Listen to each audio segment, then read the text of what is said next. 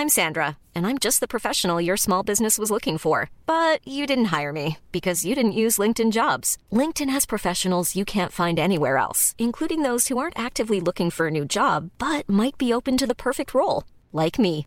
In a given month, over 70% of LinkedIn users don't visit other leading job sites. So if you're not looking on LinkedIn, you'll miss out on great candidates like Sandra. Start hiring professionals like a professional. Post your free job on linkedin.com/people today.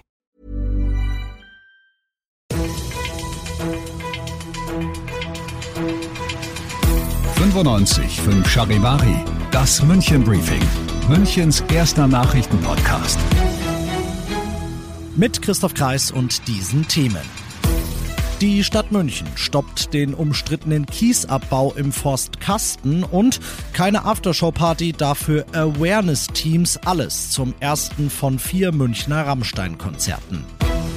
Schön, dass du auch heute wieder reinhörst in diesen Nachrichtenpodcast. Da erzähle ich dir ja täglich in fünf Minuten alles, was in München heute Wichtiges abging. Das gibt's dann jederzeit und überall, wo es die allerbesten Podcasts gibt und immer um 17 und 18 Uhr im Radio. Knapp 10 Hektar Wald vor Münchens Haustür sind endlich sicher. Die Stadt verkündet heute, der Abbau von Kies im Forstkasten zwischen Neuried und Gauting ist Geschichte. Der entsprechende Pachtvertrag mit einem Kiesunternehmen wurde aufgelöst. Das war lange Zeit nicht möglich, obwohl der Wald der Stadt München gehört, genauer der gemeinnützigen städtischen Heiliggeist-Spitalstiftung. Die gibt's schon seit 800 Jahren, die kümmert sich um die Versorgung von alten und kranken Menschen in München und das kostet Geld. Geld, das auch aus dem Forstkasten kam. Deshalb war das stiftungs- und kommunalrechtlich nicht drin, aus diesem Pachtvertrag wieder rauszukommen. Denn die, die diesen Vertrag ausgehandelt haben, waren qua Gesetz und qua Stiftungssatzung verpflichtet, im Sinne der Stiftung zu handeln, sprich Geld zu verdienen, damit die ihre gute Arbeit tun kann. Long story short, diese rechtlichen Rahmenbedingungen, die haben sich geändert. Der Vertrag ist aufgelöst, der Kiesabbau ist Vergangenheit und Oberbürgermeister Reiter freut sich, weil er sagt, das ist eine gute Nachricht für den Erhalt des Forstkasten, nicht nur zur Naherholung, sondern auch für den Umweltschutz. Du bist mittendrin im München Briefing und du kennst das nach dem ersten großen München-Thema. Schauen wir, was war im Rest der Welt heute wichtig. Die ukrainischen Behörden rechnen damit, dass die Wasserstände rund um den gestern zerstörten Staudamm in der Region Cherson noch weiter ansteigen werden. Ein zusätzlicher Meter bis morgen Vormittag schätzt ein Sprecher der örtlichen Militärverwaltung. Für Zehntausende schon jetzt von den Überschwemmungen betroffene Menschen wird die Lage dann noch heikler aus der ukrainisch-Charivari-Korrespondentin Hanna Wagner. Alleine in der Gebietshauptstadt Cherson hat das Hochwasser bereits eine Höhe von zwei Metern erreicht. Andernorts sind ganze Dörfer komplett in den Fluten versunken. Große Sorge gibt es vor allem aber auch um die Menschen in den Gebieten auf der von Russland besetzten linken Flussseite. Die Ukraine befürchtet, dass sich dort nicht ausreichend um ihre Evakuierung gekümmert wird. Mindestens 100 Menschen im besetzten Gebiet sollen derzeit von Wassermassen buchstäblich eingeschlossen sein und auf Hilfe warten. Mehrere Leute gelten außerdem als vermisst. Große Sorge, wieder einmal.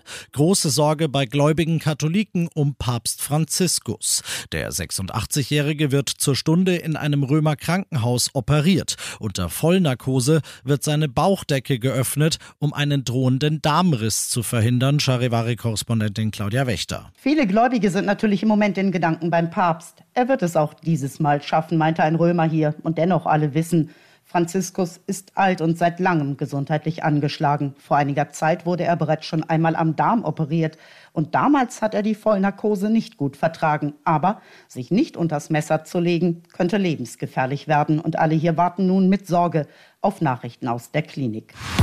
Und zum Schluss werde ich, auch wenn ich schon den dritten Tag in Folge tue, nochmal über Rammstein sprechen. Denn nach tagelangen Debatten im Vorfeld ist es heute ab 19.30 Uhr soweit. Die Band spielt im Münchner Olympiastadion ihr erstes von vier Konzerten innerhalb weniger Tage. Morgen Abend ist dann schon das nächste. Zu jedem der vier kommen über 50.000 Fans, minus ein paar hundert, die ihre Karten zurückgegeben haben. Und da sind wir beim Thema, denn natürlich überschatten die Vorwürfe von Frauen gegen Rammstein, insbesondere gegen Frontsänger Till Lindemann, diese Konzertserie, die im Vorfeld als Meilenstein in der Münchner Musikgeschichte angepriesen wurde. Es soll insbesondere in der sogenannten Row Zero, also der Reihe Null, einem abgesperrten Bereich zwischen der ersten Reihe und der Band, zu regelrechten Castings gekommen sein. Man wird da angesprochen, man wird der Band dann zugeführt, man wird dort zum Teil unter Drogen gesetzt und es kommt dort zu sexuellen Handlungen ohne ihr Einverständnis, so lauten die Vorwürfe von immer mehr Frauen, die in den letzten Tagen aufgekommen sind. Rammstein distanzieren sich bislang von diesen Vorwürfen und sie haben eine Anwaltskanzlei eingeschaltet, um diesen Vorwürfen auf den Grund zu gehen. Nichtsdestotrotz wird es bei diesen vier Rammstein-Konzerten hier in München eben keine Row Zero geben. Es wird auch keine Aftershow-Partys geben, auf denen dann möglicherweise Frauen was passieren kann. Und es wird beim ersten Konzert heute Abend Awareness-Teams geben. Es wird Ansprechpersonen geben, an die du dich bitte, wenn du heute Abend zu Rammstein gehst oder zu einem der anderen Konzerte, an die du dich bitte wendest, wenn du dich bedrängt, bedroht, genötigt oder sonst wie unwohl fühlst.